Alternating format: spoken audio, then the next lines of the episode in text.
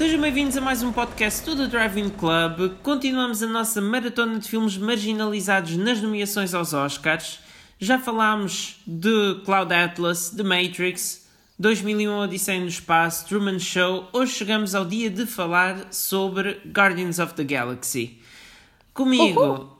Tenho a Beatriz, o Ivo e o João Pedro. O João Pedro tem sido o nosso convidado da casa nesta maratona. Já me está a substituir, João Pedro. Olá. Olá a todos. Então, Guardians of the Galaxy, Hooked on a Feeling. Hooked on a Feeling. Podemos começar por aí, tem uma excelente banda sonora. É excelente, sim. Mas a banda sonora não podia ser nomeada aos Oscars porque é. tem demasiadas é músicas que não, que não são originais. Que não são originais, exato. O segundo tem, o segundo tem uma, mas pronto. Mas aí era a melhor canção ah, pois é, original. Aquela do, do Inferno da Hasselhoff, uma é, coisa assim, disco, não é? Disco Inferno, yeah, do David Hasselhoff com o James Gunn. Yeah. É pena, mas pronto. Obviamente vamos falar sobre Guardians of the Galaxy em si, mas depois também vamos focar-nos na parte das nomeações que o filme merecia, porque o filme teve duas nomeações aos Oscars, que foram nas categorias de melhor uh, maquilhagem e cabelos e melhores efeitos visuais. Eu acho que ele merecia mais nomeações noutras categorias, já vamos lá, mas por agora então o filme o que é que acharam Não chegou a ganhar, pois não? Não, não ganhou. Nenhum. Olha, eu acho que é um dos melhores da Marvel. Eu acho, acho que aqui é o poderio todo da Marvel, que é aquela coisa que nós não conhecíamos de certeza absoluta, para quem não conhece BD. Não sabe quem é que são os Guardiões da Galáxia e ainda para mais estes Guardiões da Galáxia não são os originais da BD e de repente sentimos, saímos do cinema completamente apaixonados por estas personagens todas. Acho que isso é um bom trabalho, não é? Sim. Eu apaixonei-me logo no trailer, quando vi o teaser eu fiquei logo apaixonado por estas personagens. E eu disse: Isto vai ser o filme que toda a gente vai falar quando o verão acabar. E foi, porque antes ninguém dava nada por isto.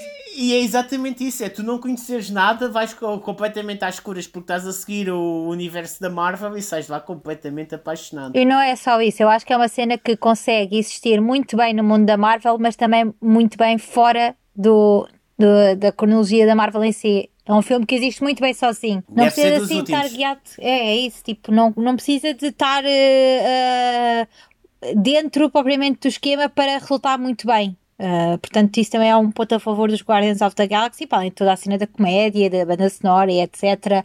O excelente trabalho de James Gunn, que ainda bem que agora vai voltar para o 3. E pronto, e acho que o, o ser diferente é o que, que, faz com que ele seja um dos melhores filmes da Marvel. O João Pedro está ali a olhar um bocado cético para mim, não, não, não, concordas? Não, não, eu, eu concordo, não, eu concordo. Eu, eu, quando, eu fui, quando eu fui ver ao cinema pensei, bem, isto, isto é uma lefada de ar fresco, porque, o que é que é isto? Porque acabou aquela, aquela coisa aquela coisa sempre muito certinha ao Capitão América, ao, ao Homem de Ferro. Não, isto aqui é um filme completo. Isto é bandidões, Star Wars, mas de uma forma Random, yeah uou, o que é que se está aqui a passar? Eu não ia com muito. Eu estava com medo de ver o filme quando fui ao cinema, mas saí de lá completamente. A banda sonora, como vocês estavam a fazer, parecia que era um filme do Tarantino, montes de cenas escolhidas, é fixe, parecia que estava ali tipo não, sei. não trouxesses tu a, a camisola do Pop Fiction, não é? Por acaso foi de propósito, por acaso foi de propósito.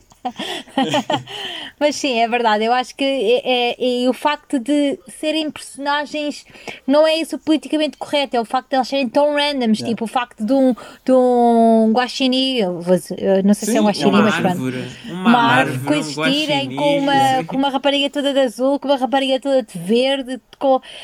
É pá, ser uma cena assim tão random, mas que funcionam tão bem juntos, não é? Porque aquilo acaba por resultar muito bem a dinâmica entre eles e acho que isso é, é fantástico e não temos esse politicamente correto que estamos a, é assim, a caber, não é? Mas estamos habituados a ver na Marvel, aquelas personagens X, fazem Y, não sei o que, aqui não, aqui são completamente imprevisíveis, é o Groot é capaz de fazer é. a geneira a qualquer momento, uh, o, o, o, Rocket tanto está, está contente como está, uh, quer mandá-los ir embora dali, o, o Star-Lord também é, é, super cómico com, a sua, com o seu leitor de cassetes, mesmo a old, old e times. o vilão? Eu gostei imenso o do vilão. vilão. Como é que ele agora se chama? Eu sei que é o, o Acuzia, que trabalha diretamente para o Mas, é, é mas este vilão, nós...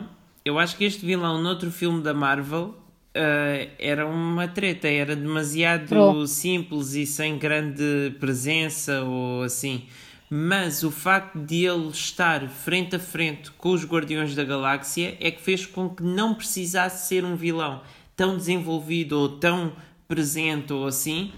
E uhum. mesmo sendo um vilão que eu, na minha opinião, é, é mais de segunda categoria, era isso é. que o filme precisava. Era, era um vilão assim de, de Liga B. Sim, eu porque... mais desse vilão do que do segundo filme que, que eles fizeram. O do segundo ah, filme já não, gostei mas tanto. Mas o Eagle foi muito interessante. Não, eu acho que sim. Não me convenceu tanto. Desculpem. Eu acho que sim, porque como história de paternidade, ele tinha ali o pai, mas o verdadeiro pai dele era o Yondo. O Yondo é que era a figura paternal. Certo, mas eu não adorei o vilão. Um eu não adorei o vilão, desculpa. Não, nada ah, contra, mas. Acho, acho que o, tá, o segundo vilão, o segundo, acho que está. É um vilão inteligente e acho que acima de tudo é um vilão que é necessário. Ele cumpre o seu papel, cumpre o seu papel. Não é, não é uma coisa assim muito carismática, mas cumpre o seu papel.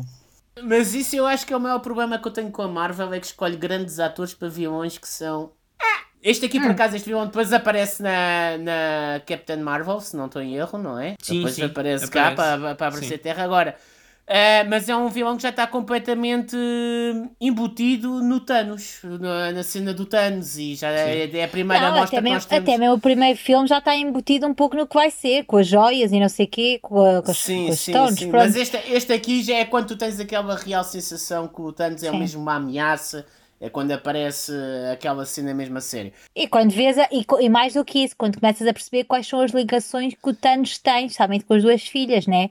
As filhas sim, que sim, sim. uma tem, tá, quer se livrar dele, a outra que o apoia tipo cegamente, e aqui já começas a perceber que as coisas também não são bem assim, que realmente o Thanos e, tem aqui um papel eh, importante. E né? olha que eu gosto imenso das duas filhas do Thanos, porque ao contrário daquilo que nós estávamos a falar São duas personagens que têm muito boa evolução, eu acho. E elas evoluem bastante ao longo do, do universo da Marvel. Acho que estão muito bem trabalhadas, estão. pá, acho que estão excelentes Gosto mais de um astro uh, da Azuko, agora esqueci-me do nome dela. A Nebula. Gostas mais da Nebula uhum. do que a Gamora?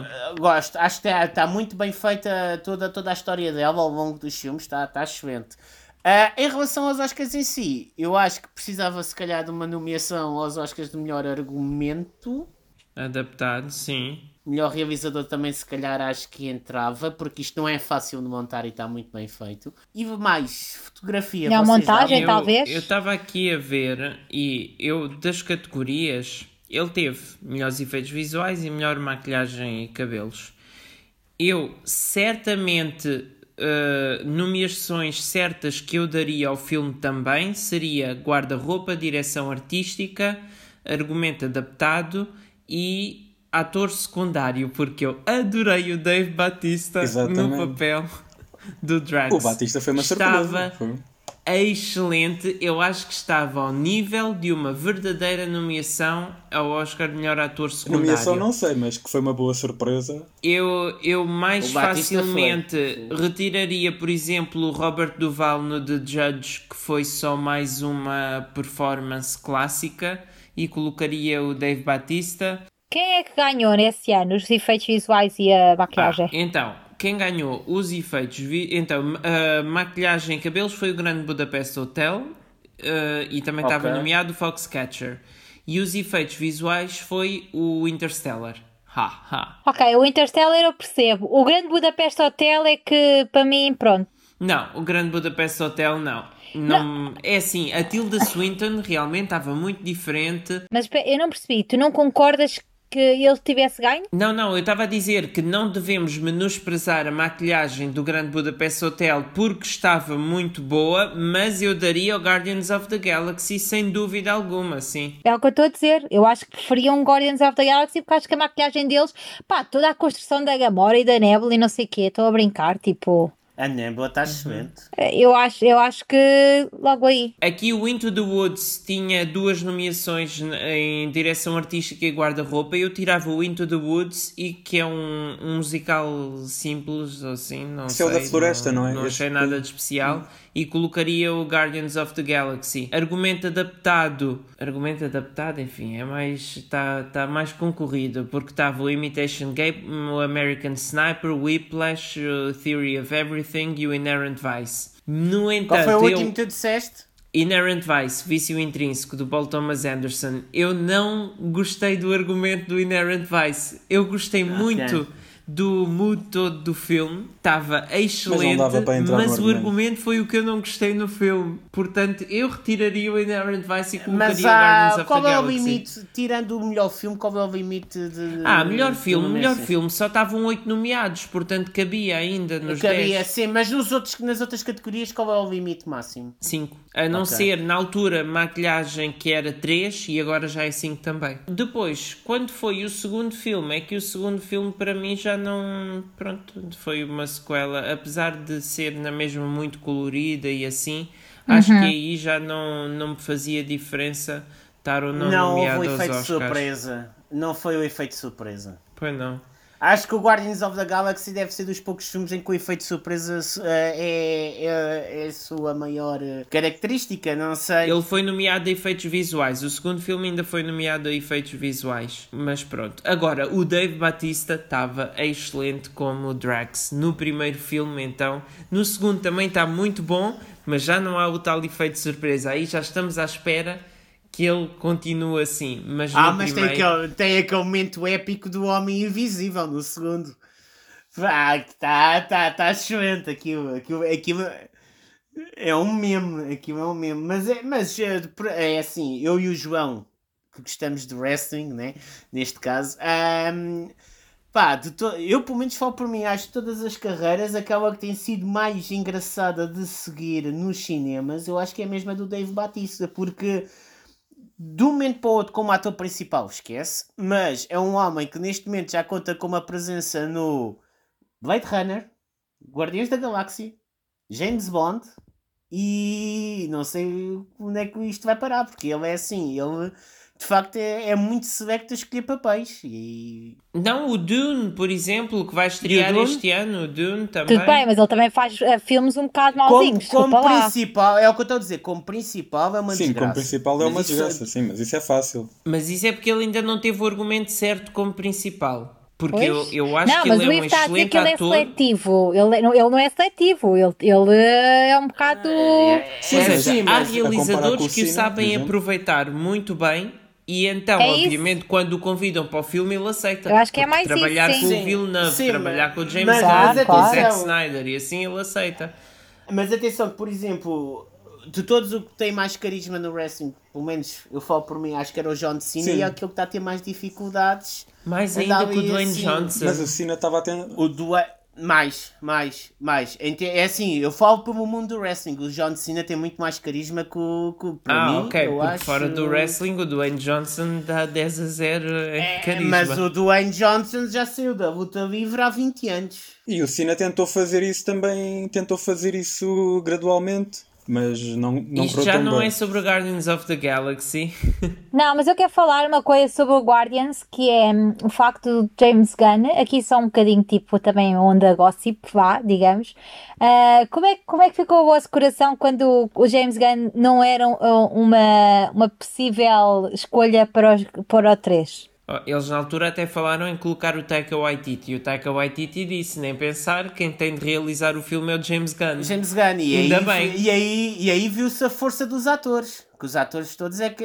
Ah sim, os atores que disseram que se despediam todos se ele não fosse Não, eles fizeram baixo, não, eles não fizeram aquele documento que estava assinado por todos. Sim, sim, fizeram. sim, fizeram, exatamente. Pá, excelente mesmo. E, mas eu aqui, eu acho que, pronto, olha, faz com que a DC tenha direito a um bom Suicide Squad. é um, bom, um bom filme. Não é um Suicide Squad, é um bom filme. Uh, sim, mas acho, acho, acho que isto é James Gunn puro e acho, acho que só o facto dos, dos, dos atores todos quererem continuar com ele no leme uh, é sinal que ele consegue transformar uma história que pouco ou ninguém conhecia numa, em superstars autênticas que pá, e o ambiente por trás das câmaras deve ser brutal. É mesmo uma pessoa culta e acho que é, é um desperdício absoluto que se o James Gunn fosse embora do terceiro era, era claro. um crime. Mesmo. E agora ainda vamos ter um especial de Natal no próximo ano, antes do terceiro filme. Também vai Sim. ser uma coisa gira de se ver.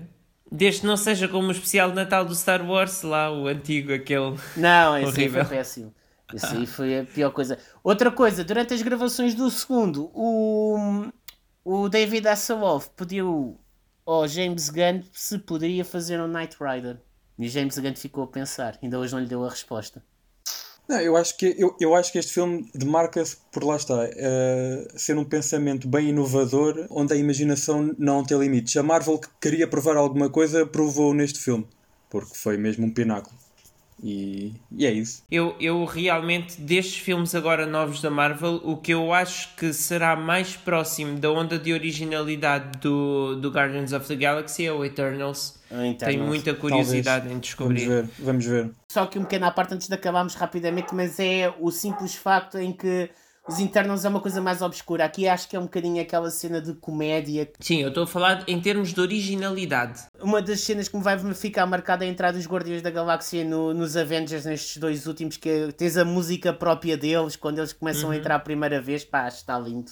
E é a mesma imagem de marca deles. E esse já deve vir com a marca da melhor realizadora, Eternals. Ah, sim, sim. Vamos ver. Com, acho que a melhor realização. Eu, eu acho, que, que eu acho que o, o, o Chris Pratt devia levar uh, uh, o Oscar de melhor dancinha. O homem dança e, e não dança pouco. Isso é para os MTV. a melhor dancinha vai para Chris Pratt. Guardiões da Galáxia. Então, só uma coisa, só, agora só, só uma parte. Eu depois eu uh, dou um jeitinho na, na montagem. Um jeitinho? o Vin Diesel, o Vin Diesel como Groot. Uh, Groot. Groot. É uma coisa tão gira. É que ele gravou aqui, aquela fala em outras línguas. E não é só isso, não é só línguas. E é, dá uma intuação é, diferente a cada. Dá uma intuação diferente porque é assim, ele dizia I am Groot, mas por baixo dizia o que é que eu queria dizer na realidade. Exatamente. Por isso ele dizia quero ir à casa de banho. I am Groot. Ele depois dizia, quero ir jantar. Mas se és tu aflitinho para ir à casa de banho, já sim, sim, sim, é exatamente. Tirava o Oscar ao, ao Eddie Redmayne, na boa. Que ele, ele e Bradley Cooper, grande química aos dois. O Bradley Cooper está genial.